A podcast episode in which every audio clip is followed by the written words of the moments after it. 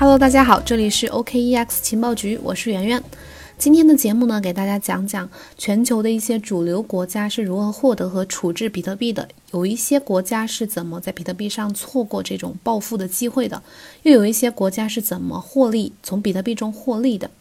嗯，那么新来的朋友呢，可以加主主播的微信幺七八零幺五七五八七四，可以学习更多区块链相关的知识，也可以进入我们的粉丝交流群去交流学习。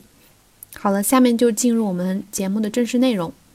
在比特币十年百万倍的这个暴涨史上，众多早期的投资者因此暴富，例如吴奇涵、江卓尔，还有比特币耶稣等等，他们实现了这个阶层跨越，成为比特币的最早期的粉丝和坚定的支持者。但也有不少的投资者难以承受比特币暴涨过后的这个暴跌，而选择了中途下车，导致永久性的错失良机而后悔不已。例如陈思静、四十八万哥等等，他们有人离开了这个圈子，有人变成了比特币的黑粉。单个投资者是这样，国家层面来看也是这样。很多国家在查获大量所谓不合法的比特币之后呢，选择快速脱手，在比特币后来的这个暴涨中呢，损失惨重。例如美国，国家层面卖出的比特币是最多的，而有些国家却对这个加密货币表现出了前所未有的激情，例如朝鲜。历史上卖出比特币最多的国家要数山姆大叔了。根据这个密钥安全公司 CASA 的这个首席执行官近期的调查，美国政府至今共缴获了大概一十八万五千两百三十枚比特币，而他拍卖所得的共计大概有一点五一四四亿美元。随着当前比特币价格再次突破了一万美金，这些比特币的价值呢已经达到了一十八点七四亿美元。据此计算呢，美国政府大概损失了大约十七点二亿美元的收益。美国政府历史上最大一笔比特币的收入呢，是来自美国的法警署。二零一三年，美国法警署没收了暗网丝绸之路的这个一十七点五万枚比特币。没收这些比特币之后呢，法警局回归到了正常的常规的程序，将它和可卡因的走私犯的快艇以同样的方式来处置，也就是拍卖。这是一项挑战巨大的任务。由于这十七点五万枚比特币市值巨大，呃，占当时所有流通比特币的百分之二。根据熟悉案件的这个检察官所言呢，法警局采取了交错拍卖的方式来防止这个比特币价值暴跌。具体的做法呢，就是将这些比特币分四轮拍卖。我们借此来回顾一下这四次拍卖。第一轮丝绸之路的比特币拍卖呢，是在二零一四年六月底举办，Team Draper 共拍到了两万九千六百五十六枚比特币，拍到的价格大概是在五百美金左右。共有四十五位注册投标人参与了这次的拍卖出价，共产生了六十三次投标，当时的比特币价格是在五百美金左右。第二轮的拍卖呢，是在一四年的十二月份举行，由比特币投资信托购买了五万枚中的四点八万枚，当时的价格呢是在三百五十美金左右。第三轮是在一五年的三月份举行，也其中有一十四个投标人参与了这个五万枚比特币的拍卖，该次拍卖的价值大概是一千三百四十万美元。在长达六个小时的拍卖过程中呢，一共有三十四次投标。细节呢没有公开，但是当时的这个比特币价格大概是二百七十美金左右。第四轮呢，则是在这个一五年的十月份举行的。当时的纽约比特币交易所 Itbit 公布了他们在第四次这个拍卖会上成功拍到了一万枚比特币，但但当时并没有透露这个成交价格。此外，剩余的这个从暗网丝绸之路没收的三万四千三百四十一个比特币呢，也被转移了，但买家的身份并未公开。当时比特币价格大概是二百四十美金左右，这也是历次拍卖中价格最低的一次了。随着这最后的四万四千三百四十一个比特币的拍卖呢，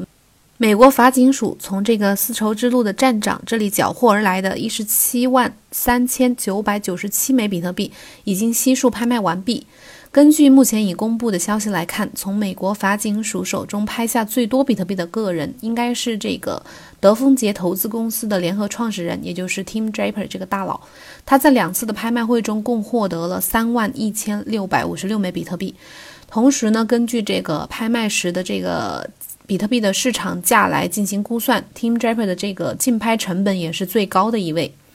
那么回顾这整个过程呢，美国法警署急于出售了这些比特币，可谓是损失巨大。嗯，密钥安全公司的 Case 的这个 CEO 还表示，美国法警署因过早的拍卖他查获到的比特币，至今的收益损失已经超过了十七亿美元。然而，美国法警署拍卖比特币的步伐呢，似乎并没有放缓。二零二零年的一月二十二号，美国政府宣布将继续拍卖掉四千零四十枚比特币。根据法警署官方表示，这次拍卖将定在二月十八号进行。只有通过预注册的参与者才能参与在线竞投。预注册就是要先需支付二十万美元的押金，而未竞拍成功的拍卖参与者呢，将在拍卖结束后获得退款。相信未来这个美国会卖掉更多的加密货币。继山姆大叔之后呢，澳大利亚也拍卖了从毒贩那里没收来的比特币。根据环球网二零一六年六月一号的报道，四大审计公司之一的跨国财务管理服务公司安永，负责了澳大利亚的两万四千五百一十八个比特币。这些比特币在当时的价值共计是一千六百万美元。安永呢将会以这个拍卖形式出售这些被没收的加密货币，允许出价者来竞拍两万四千个比特币。这些比特币分成了一十二份，其中有一十一份是每一份是两千个比特币。粗略的计算呢，澳大利亚政府由于提早的出售了这些比特币。间接导致了两点二九亿美金的损失。当然，随着比特币不断升值，这个数字必然会变得更大。与美国、澳大利亚等政府部门选择拍卖比特币完全相反的是，另外一些国家却将这些加密货币视为囊中宝物。例如朝鲜，众多国家中呢，朝鲜算是最钟爱加密货币的国家，但是他们获取加密货币的手段呢，并不光明。众多新闻报道和国际事件也能从侧面来说明这一点。二零一九年九月中旬，美国财政部宣布对呃朝鲜三个朝鲜黑客组织来实施制裁。具体而言呢，制裁的对象就包括知名的黑客组织 Lazarus，以及另外两个知名度相对较低的组织 Blue North 还有 Anduril。之所以制裁这些朝鲜黑客呢，是因为他们参与到了众多起全球的加密货币盗窃案中。在联合国2019年初发布的一份报告中，指控了朝鲜黑客组织 Lazarus 制造了五起加密货币的盗窃案，攻击的目标呢是韩国的四家加密货币交易所。据报道呢，这五次攻击一共获利总额高达5.71亿美元。就在美国财政部宣布制裁朝鲜黑客，联合国安理会下属的这个朝鲜制裁委员会专家专家小组再一次发布了报告称，朝鲜在2015年1 2月到2019年5月期间，涉嫌对至少17个国家的金融机构和虚拟货币交易所进行了35次网络攻击，共盗窃了将近20亿美元的法币和加密货币。不过呢，朝鲜在本月初否认了这项指控，并指责美国散布谣言。当然，公开指责朝鲜黑客盗窃加密货币的并不止联合国这一家。二零二零年二月四号，韩国最大的一个英文资讯平台叫 Korea Herald 发布消息称，呃，此次的盗窃加密货币交易所 Dragon EX 七百万美元加密货币的始作俑者就是这个朝鲜黑客组织 Lazarus。根据这个区块链分析公司 Chainalysis 的研究结果公布呢，该研究公司的最新调查结果显示，朝鲜黑客组织 Lazarus 在一二零一九年三月的时候侵入了位于新加坡的加密货币交易所 Dragon EX，并盗取了价值约七百万美元的加密货币，其中呢包括比特币、瑞波还有莱特币。Chainalysis 甚至还还原了这个黑客组织的盗窃的全过程。首先呢，这个黑客组织 Lazarus 创建了一家假的公司，声称可以提供一款自动加密货币的交易机器人，并且伪造了网站和公司的员工，从而接触到了 Dragon EX 的这个核心人物。Dragon EX 的员工呢，下载了一款免费试用的交易机器人的软件。黑客得以入侵了他们的电脑，并盗走了数百万美元。Chainalysis 还指出呢，Lazarus 不同于其他的这个黑客组织，它的动机主要是为了赚钱，而不是为了制造混乱。此外呢，关于这个朝鲜和加密货币的亲密关系，还有更多的详细研究。根据 Cointelegraph 今年年初的报道，在过去三年当中，朝鲜的互联网使用量激增了百分之三百，原因是朝鲜政府部门呢继续通过加密货币并开展各种活动。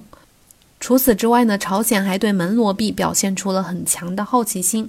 美国网络安全公司 Recorded Future 最近的这个报告表示，从2019年5月以来，源自朝鲜 IP 范围内的这个门罗币挖矿网络流量已经增长了将至少十倍，使其在这个采矿业超过了比特币，成为最受欢迎的加密资产。